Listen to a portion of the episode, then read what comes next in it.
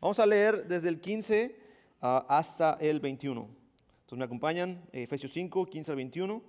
Dice, por tanto, tengan cuidado cómo andan, no como insensatos, necios, sino como sabios, aprovechando bien el tiempo porque los días son malos. Así pues, no sean necios, sino entiendan cuál es la voluntad del Señor. Y no se emborrachen con vino, en lo cual hay disolución, sino sean llenos del Espíritu. Hablen entre ustedes con salmos, himnos y cantos espirituales, cantando y alabando con su corazón al Señor. Den siempre gracias por todo en el nombre de nuestro Señor Jesucristo, a Dios y el Padre. Sométanse los unos a los otros en el temor de Cristo. Palabra de Dios. Primer punto, necios transformados o sabios que son necios. Ah, dice la primera parte, por lo tanto, miren cómo andan. Es la primera parte con la que empieza el versículo 15. Y Pablo comienza esta nueva sección de exhortaciones a, a la iglesia de Éfeso para que presten mucha atención a su conducta diaria. Ya no solamente es la conducta espiritual, porque eras tinieblas y ahora eres luz. Ahora es tu conducta diaria. Mira cómo andas. Eh, ya es el reflejo de lo que creo en mi vida diaria.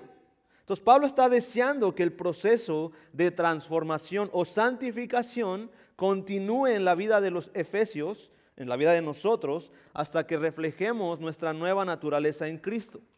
Entonces, esa palabra, por lo tanto, esta conjunción expresa una conclusión que no deja lugar a dudas de cuál es el estándar del cristiano delante de Dios. Es un resultado decisivo. Tú cristiano, tú creyente, tú que dices creer en Cristo como tu Salvador, Rey y Señor, ya no puedes camuflajear tu vida como si fueras un gentil, un pagano. Ya eres luz, por lo tanto ya no puedes andar como un necio, tienes que andar como un sabio.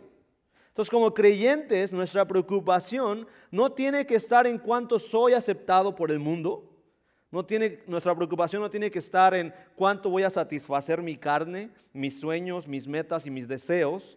Nuestra ocupación tiene que ser en cómo ando, cómo me porto delante del Señor, cómo estoy delante de su santidad.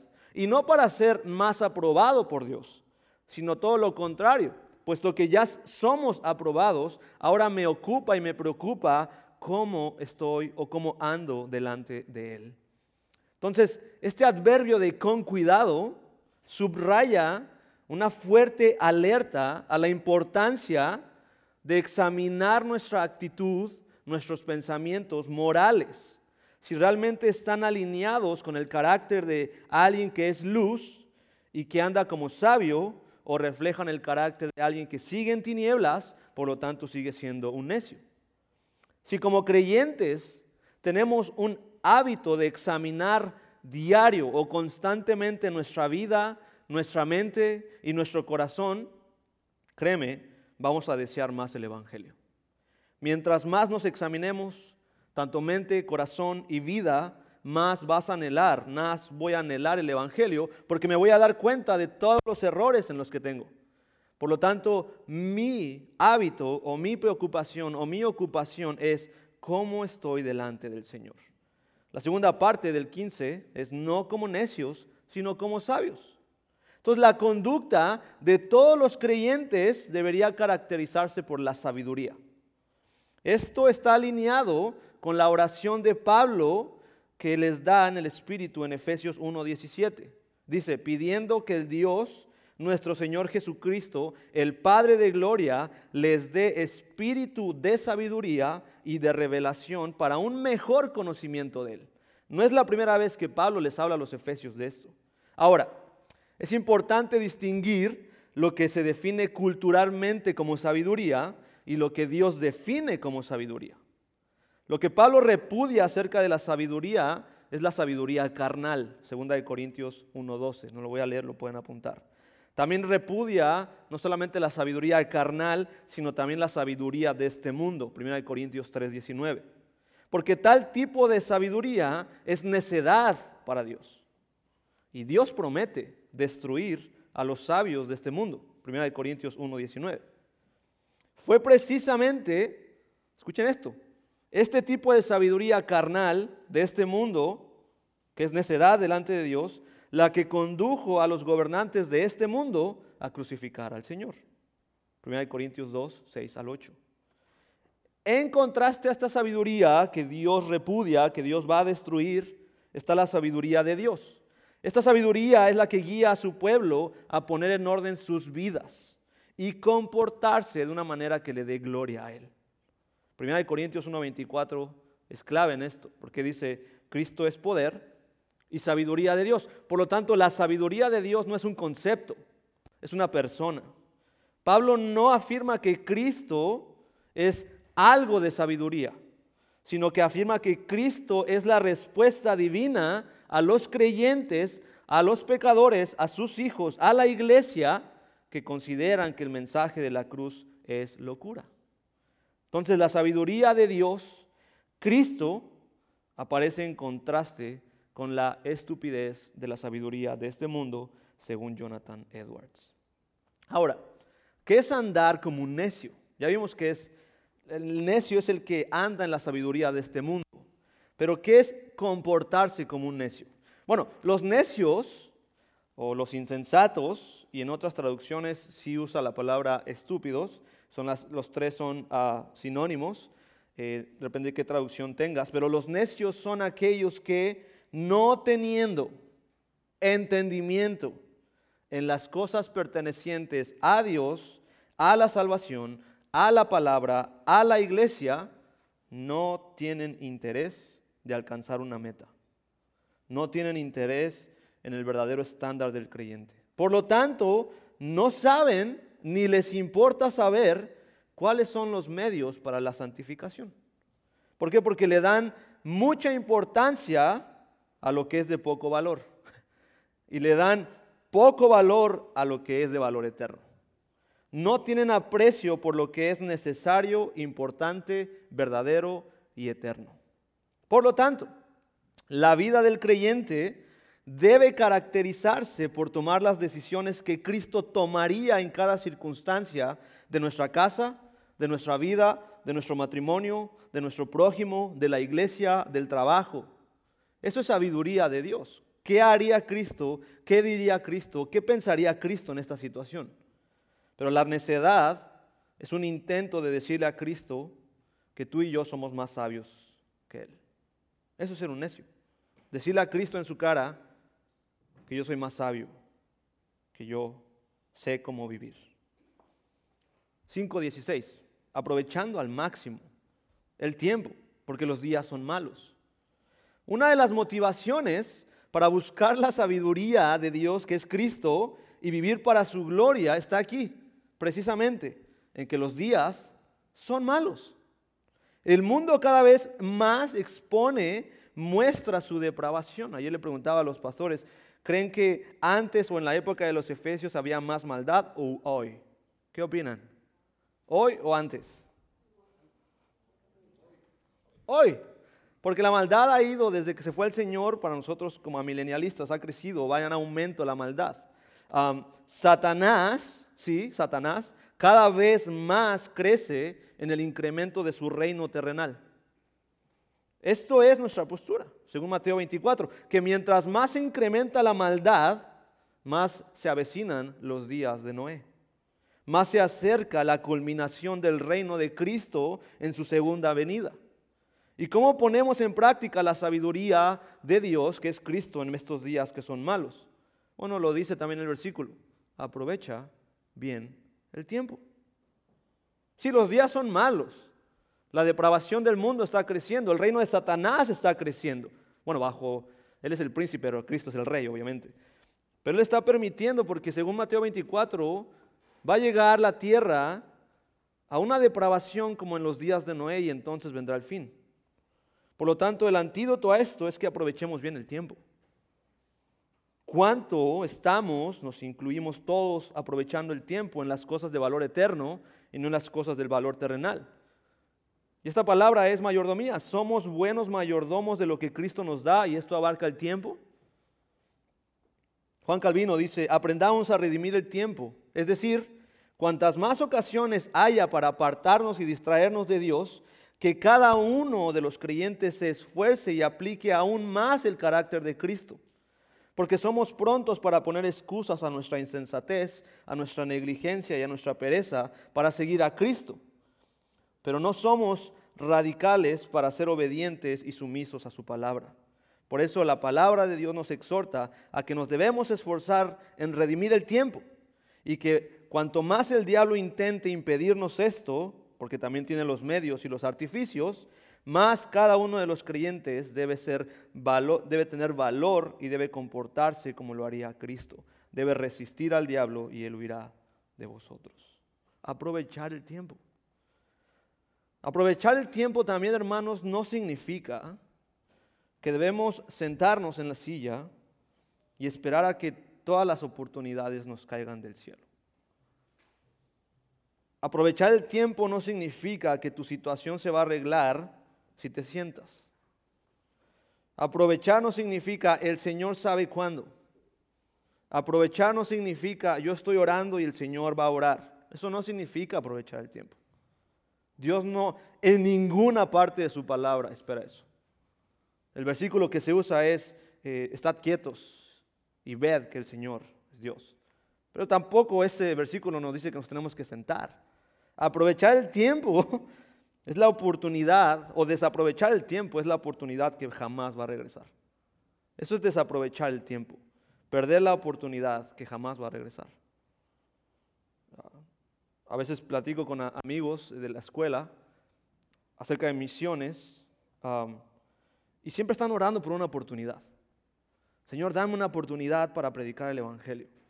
Señor, dame una oportunidad para conocer a alguien. Y, hay miles de personas a su alrededor. Entonces las oportunidades están, lo que no está es si aprovechamos las oportunidades, que es la voluntad que el creyente debe tener, que se use entonces al máximo ese aprovechar el tiempo. Porque aprovechar el tiempo es renunciar, renunciar a nuestro propio éxito personal. Yo quería ser arquitecto, eh, estuve, me, aceptaron en la Universidad Nacional Autónoma de México, en la licenciatura de arquitectura, difícil de entrar. Yo quería ser arquitecto, ese era mi sueño, por eso me encanta el diseño, me gusta mucho el arte, eh, ese era mi sueño, además de ser futbolista, pero eso no, no soy tan bueno. pero mi sueño era ser arquitecto y entré a la universidad más importante de México y al primer semestre le dije a mi papá, este, no me gusta. y mis primos y mis tías se enojaron porque eh, sus hijos también querían entrar y no entraron y yo sí entré y yo estaba desaprovechando la oportunidad. Entonces, desaprovechar la oportunidad para alcanzar algo de valor eterno no es desaprovecharla, es aprovecharla. Pero cuando yo renuncio a los negocios del Señor por mi propio éxito personal, eso sí es desaprovechar el tiempo. Y no que sea el ejemplo perfecto, pero es una ilustración a que cuando nosotros aprovechamos el tiempo en las cosas del Señor, eso significa que estamos siendo obedientes. Renunciar a nuestro propio éxito personal, buscar el progreso del reino de Cristo y que mientras más nos apasionamos por ello, entendemos que más la maldad nos va a atacar para detenernos. Entonces, ¿quién como creyente ha padecido persecución? ¿Alguien? ¿Sí? Tal vez no persecución como en Medio Oriente o con la ventana 40-20 eh, o 40-40 creo que es. pero de alguna manera los creyentes que realmente están siendo radicales en renunciar a mi éxito o mis sueños o mis metas, son aquellos que van a ser atacados. ¿Por qué? Porque estamos progresando en la extensión del reino. Esos cristianos son los peligrosos para Satanás.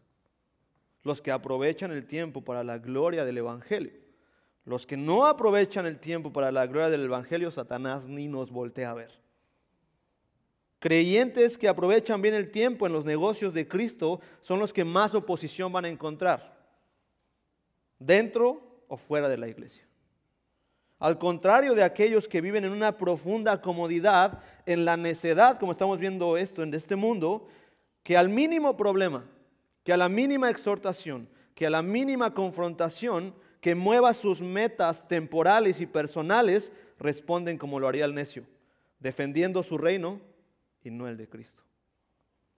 5.17. Por tanto, Pablo dice así, por tanto, no seas necio, sino que entiende la voluntad del Señor. Entonces, parte de lo que significa vivir sabiamente es discernir lo que Dios quiera, quiere que yo piense, haga y desee. En cada una de las situaciones yo tengo que mostrar la sabiduría de Dios. Pablo ya nos dijo que no debemos andar como necios. Y, y, me gusta cómo usa las palabras porque primero nos dice que no andes como necio. Y ahora nos dice en el 17, no seas como un necio. Ahora, ¿Qué es un necio? Y esto, este pasaje o este, estos versículos de Efesios están totalmente conectados con Proverbios. ¿Qué es un necio? Y creo que Duman y su familia están estudiando esto. Proverbios nos da la respuesta en qué es un necio. Ahí va, pueden apuntarlo. Uno, son perezosos para las cosas del Señor. 24.30. Proverbios 24.30, los necios son perezosos para las cosas del Señor. Dos, no controlan su lengua. Proverbios 18, 18.6 Ah, y, Proverbios 29, 20. Como no controlan su lengua, mienten o crean eh, falso testimonio. Proverbios 6, 12. Calumnian, chisme, 10, 18. Se pelean, 23. Se enojan rápido, o sea, son irascibles. Eh, Proverbios 14, 29, Proverbios 29, 11. Son orgullosos, Proverbios 13, 19. Odian el conocimiento de la palabra, Proverbios 1, 22 desprecian el consejo o la disciplina. Proverbios 12.1, Proverbios 12.15, Proverbios 15.5. Son arrogantes y son descuidados. Proverbios 14.16. Y despuesito uh, de, esta, de esta parte de qué es un necio, nos dice, entiendan la voluntad del Señor. Entonces, ¿cómo un necio va a, entender la voluntad del Señor si vive bajo su manera de vivir que es opuesta al carácter de Cristo? Bueno, también Proverbios nos dice cómo entender la voluntad del Señor. Ahí les va. Hijo mío, si recibes mis palabras y atesoras mis mandamientos dentro de ti e inclinas tu corazón al entendimiento, entonces entenderás qué es el temor del Señor. Porque el Señor da sabiduría y de su boca viene el conocimiento y la inteligencia. Entonces discernirás justicia, juicio, equidad y todo buen camino. Proverbios 2, 1 al 9. Entonces, la misma palabra nos responde qué es un necio y cómo alguien puede encontrar la voluntad del Señor. Entonces, si la palabra de Dios no es suficiente para el necio, nada de este mundo lo va a hacer. Bajo el nuevo pacto, nosotros tenemos al Espíritu de Dios, que vive íntimamente en nosotros para ayudarnos a este proceso. El que es necio es porque sigue diciendo, es porque sigue decidiendo vivir en necedad. El sabio es el que busca, anda, acepta y ama la voluntad de Dios. Esa es la diferencia entre necio, sabio y aquellos que disciernen la voluntad del Señor. Punto número dos. Llenos correctamente. Versículo 18. Aquí viene un versículo controversial. no os emborrachéis con vino, en lo cual hay disolución, sino sed llenos del Espíritu. Lo que más caracteriza el nuevo pacto es la presencia del Espíritu Santo. Lo que más caracteriza a la iglesia es la presencia del Espíritu Santo. Pablo llama a los creyentes a rendir sus vidas al vino no, al espíritu. Y a resistirse a caer bajo la influencia de cualquier vicio que altera o nubla la mente, el corazón y los pensamientos. Ahora, en el contexto de Efesios, de que los días son malos, es que Pablo utiliza esta parte del vino para hacer los cultos paganos todos los efesios que adoraban a Artemisa y a otros dioses en Efesios, o en Éfeso, perdón, se intoxicaban tanto con vino como con otras sustancias, para poder tener un éxtasis y ver cuál era la voluntad de sus dioses.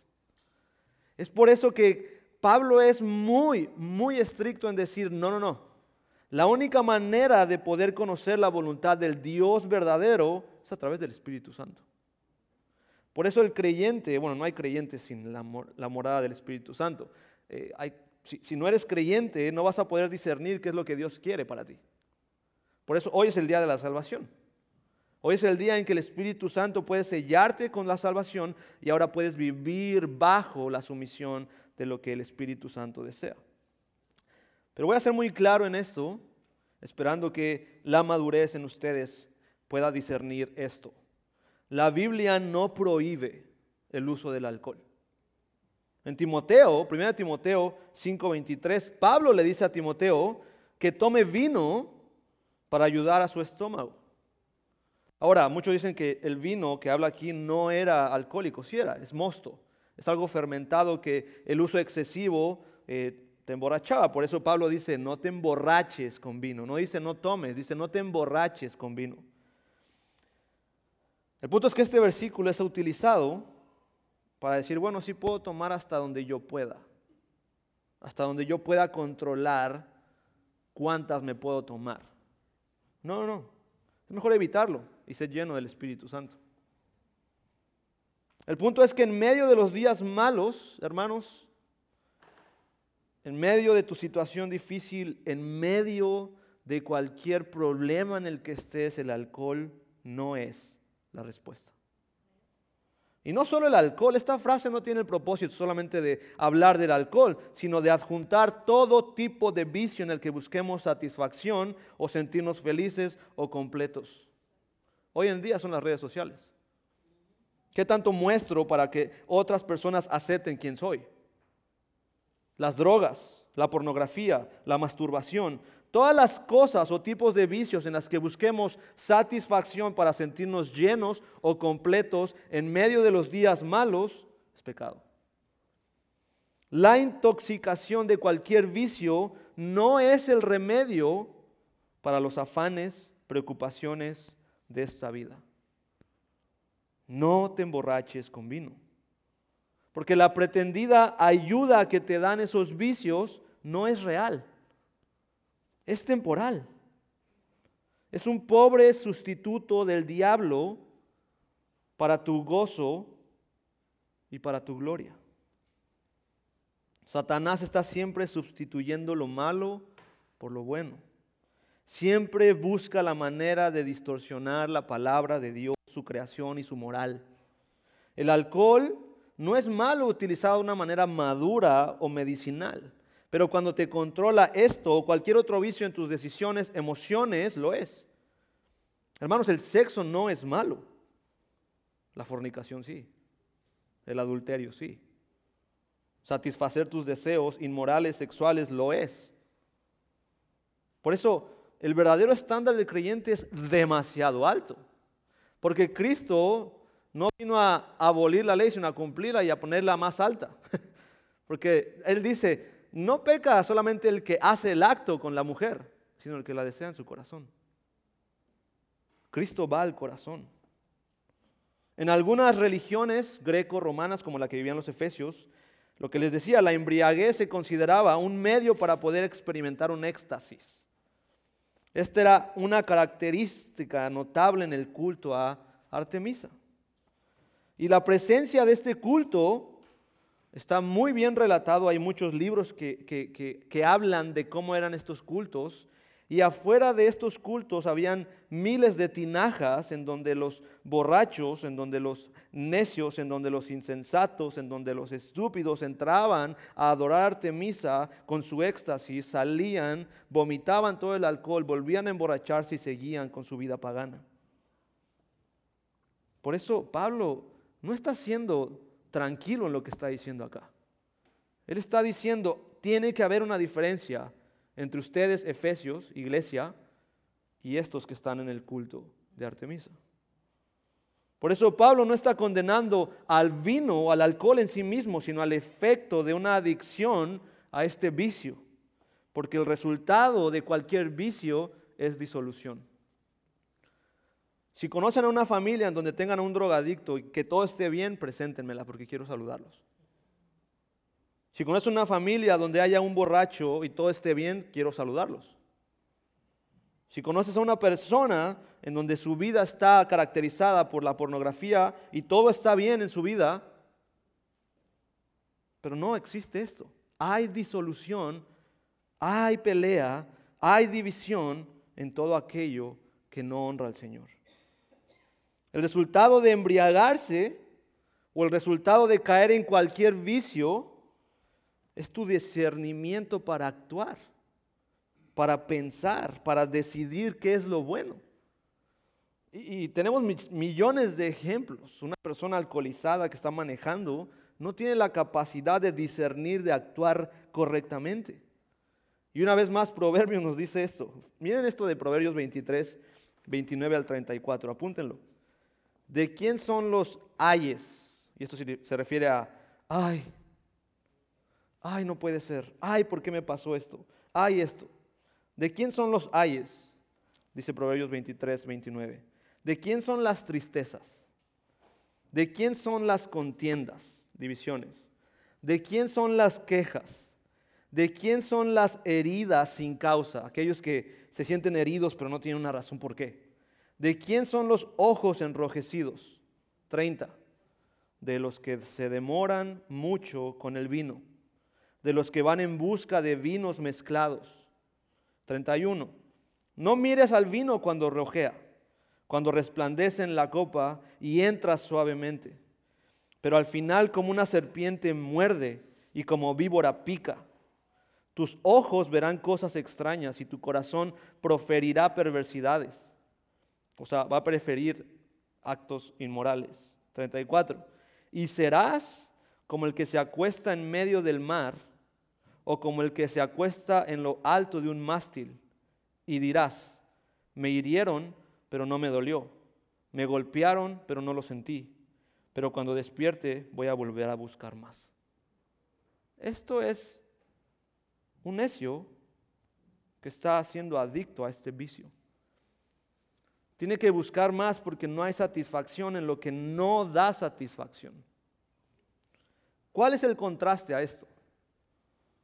Sed llenos del Espíritu Santo. No desperdicies el tiempo ni te llenes en cosas que controlen tu vida, que no tienen propósito, más bien sed lleno del Espíritu. Ahora, bajo el antiguo pacto, el templo, Éxodo, Isaías, Ezequiel, estaba lleno de la gloria de Dios. La gloria de Dios o la Shekinah, su presencia, es algo que refleja completamente la presencia del Espíritu Santo hoy en nosotros. Bajo el nuevo pacto los creyentes hemos reemplazado la estructura física del templo ahora a ser el templo del Espíritu Santo. Efesios 2.22, 1 Corintios 3, 2 Corintios 6 nos hablan de eso. El Espíritu de Dios, por tanto, habita en la vida de los creyentes y Pablo quiere que esto suceda cada vez a mayor medida. Entonces el ser llenos del Espíritu Santo nos enriquece con los tesoros de gozo permanente, profundo discernimiento, satisfacción interna y va a agudizar nuestras reacciones para ver la voluntad del Señor. Ahora, esto ya lo hemos predicado y explicado muchas veces el concepto de la llenura del Espíritu Santo. Todo creyente, a ver, vamos a alzar la mano, ¿quién es creyente aquí? ¿Quién ha confiado en el Señor como Salvador? Rey y Señor, amén, gloria a Dios. Todos ustedes, el Espíritu Santo te ha sellado con la salvación. La presencia del Espíritu Santo está en ti, sin duda. Pero no todo creyente es lleno del Espíritu Santo. Aquí es una gran diferencia entre un creyente que está buscando la madurez en Cristo y un creyente que solo es cristiano, así como dicen de, este, panzazo. Por lo tanto, no puede discernir la voluntad de Dios, no puede aceptarla, no puede identificar su pecado y menos aceptarlo. No puede crecer en madurez, por lo tanto no se goza con los que sí crecen no tiene amor, no tiene pasión por la palabra de Dios, por tanto se refugia en su propia opinión. No me hables de la Biblia, yo sé lo que tengo que decir. No ama ni busca la santidad y se opone a la disciplina. No tiene ninguna prioridad por su iglesia local, por lo tanto no puede ni quiere comprometerse con ella.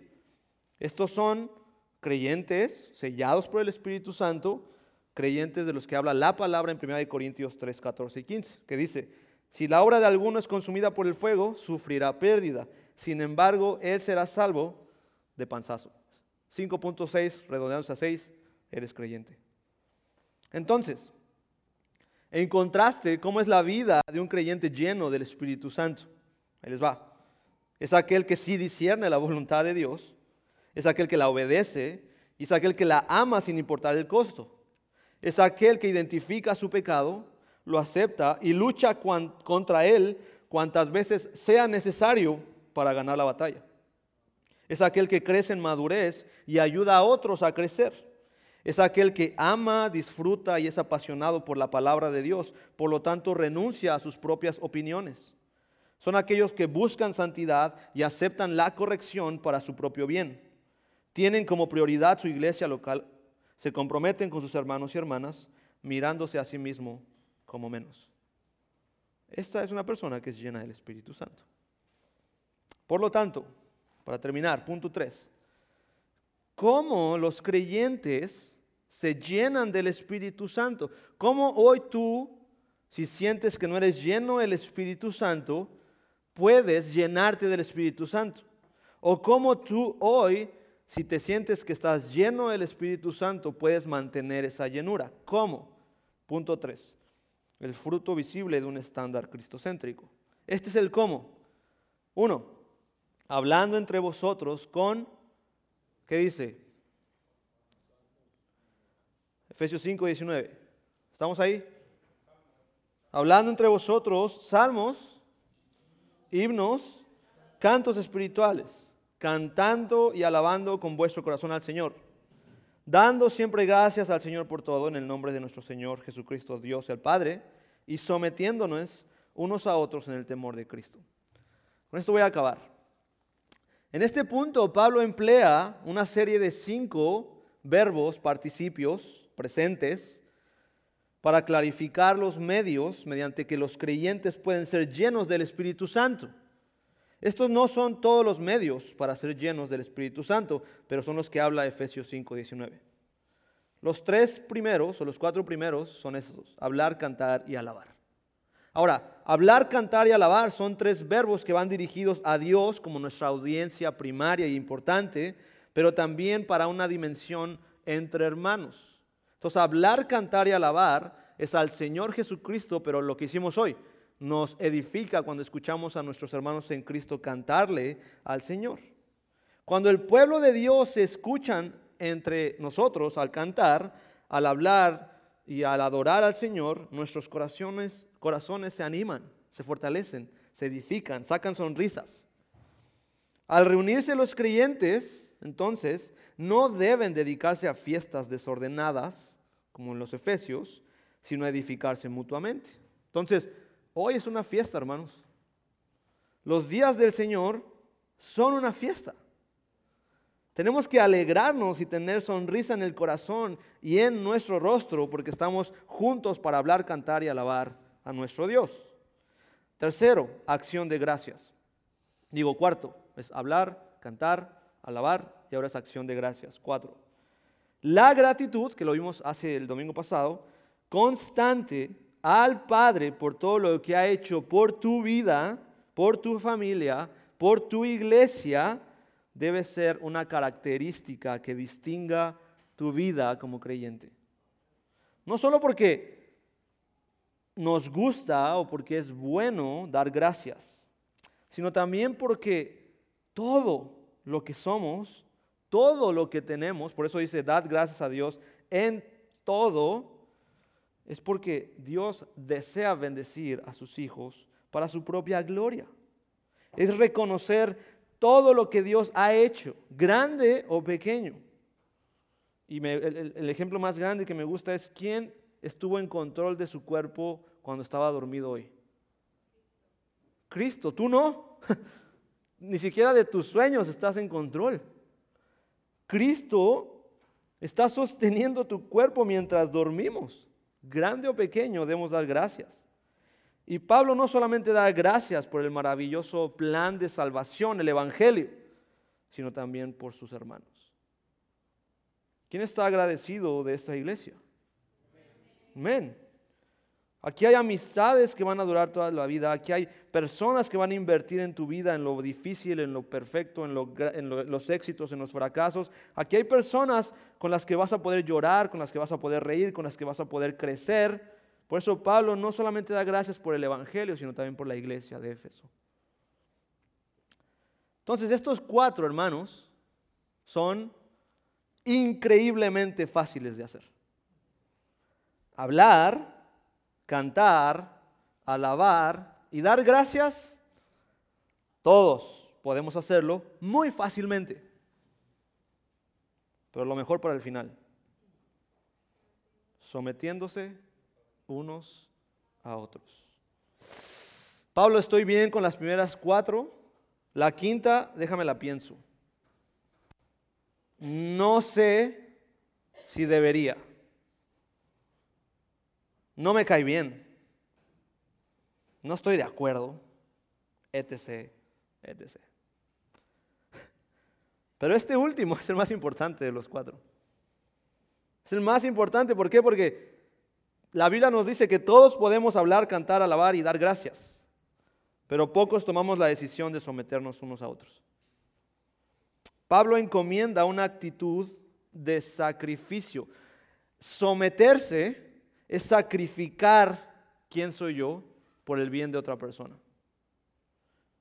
Y ese acto de sacrificio es difícil. Por eso hablar, cantar, alabar y dar gracias es totalmente fácil porque no me, no, me llama a sacrificar absolutamente nada, simplemente a reaccionar a lo que Dios me ha dado. Pero cuando se trata de someterme a alguien, ya es más difícil. Por lo tanto, lo que está haciendo Pablo es conectar la llenura del Espíritu Santo no con alabar, no con hablar, no con cantar, sino con someterse. Porque es un acto de sacrificio. La ausencia de la práctica de la sumisión cristiana dificulta el trabajo del Espíritu Santo en las iglesias locales, dice Sujel Michelin. La sumisión mutua no es solo el resultado de estar llenos del Espíritu Santo, sino es el requisito para recibir la gracia entre hermanos. Repito, la sumisión bíblica no solamente es el resultado de estar llenos en el Espíritu Santo, sino es el requisito para recibir la gracia de nuestra iglesia. Por lo tanto, un creyente que no se somete es fácil verle desde la perspectiva de Pablo, porque su comportamiento refleja arrogancia, dureza, impaciencia, intolerancia. No, solo no solamente impacta negativamente a la unidad de la iglesia, sino también impide que otros creyentes maduren en la eficacia del Evangelio. Todos luchamos con el sometimiento, no estoy diciendo que yo no, todos luchamos con someternos unos a otros, porque es renunciar a mi reino para que el reino de Cristo crezca en mí. Ese sacrificio solamente es posible a través del Espíritu Santo. Aunque el término someter no está hablando de, tener esclavos, porque si no, Cristo sería uno. El término someter hoy en día tiene una connotación peyorativa como lo tiene la disciplina.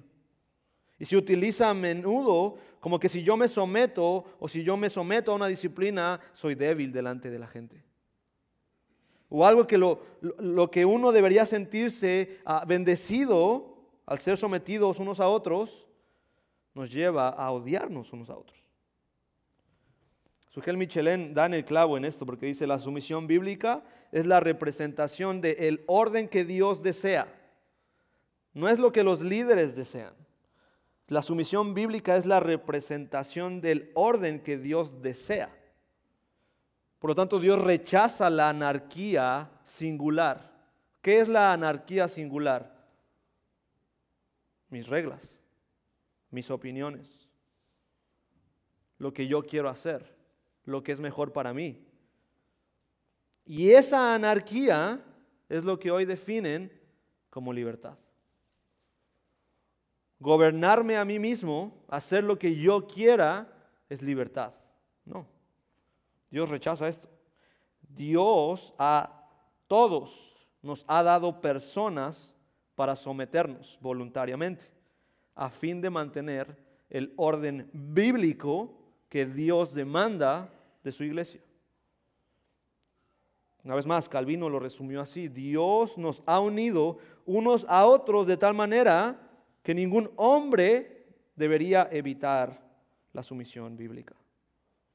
Ahora, no es una sumisión forzada, sino en el temor del Señor. Esa es la última frase de, de este párrafo.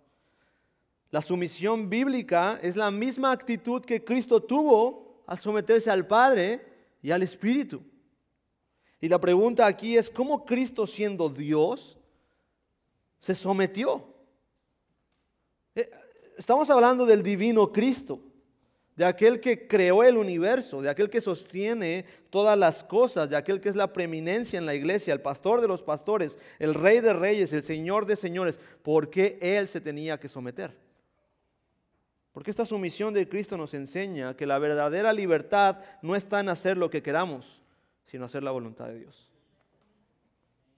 Cristo se sometió al Padre en obediencia, en orden o en propósito de sacrificarse por nosotros. Si estamos viendo la importancia de la sumisión, Cristo se sometió al Padre en obediencia para salvarnos. Cristo se sometió al Espíritu Santo en orden para mostrarnos la voluntad de Dios, la voluntad del Padre. Por lo tanto, nosotros nos tenemos que someter a Cristo en obediencia a su estándar moral para extender su reino, para someternos al Espíritu Santo, para discernir nuestro pecado, nuestro crecimiento, nuestro propósito y la voluntad de Dios para la iglesia. Esto es su misión bíblica. Por lo tanto, Hoy vamos a acabar con estos tres sermones del verdadero estándar. El mensaje que viene es acerca de someternos en el matrimonio. es la que están esperando los esposos y también las esposas.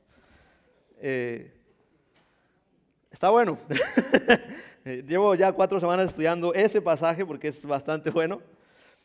Pero quiero terminar con que lo mismo que, que hice creo que hace dos semanas, el verdadero estándar del creyente es posible. ¿Es una guerra diaria? Sí. ¿Es una decisión diaria? También. Pero es posible. Y, ayer en la oración con los pastores eh, volvemos a tocar lo mismo. Y, y al pastor Harper no le gusta. No le gusta aceptar que es un buen ejemplo. Y siempre me regaña cuando digo esto, pero es posible. Vean eso. No, no eso, sino a él. Y no para glorificar al pastor, sino para anhelar lo que Cristo puede hacer en una vida que está sometida a la voluntad del Dios. Es posible el verdadero estándar del creyente. Vamos a orar.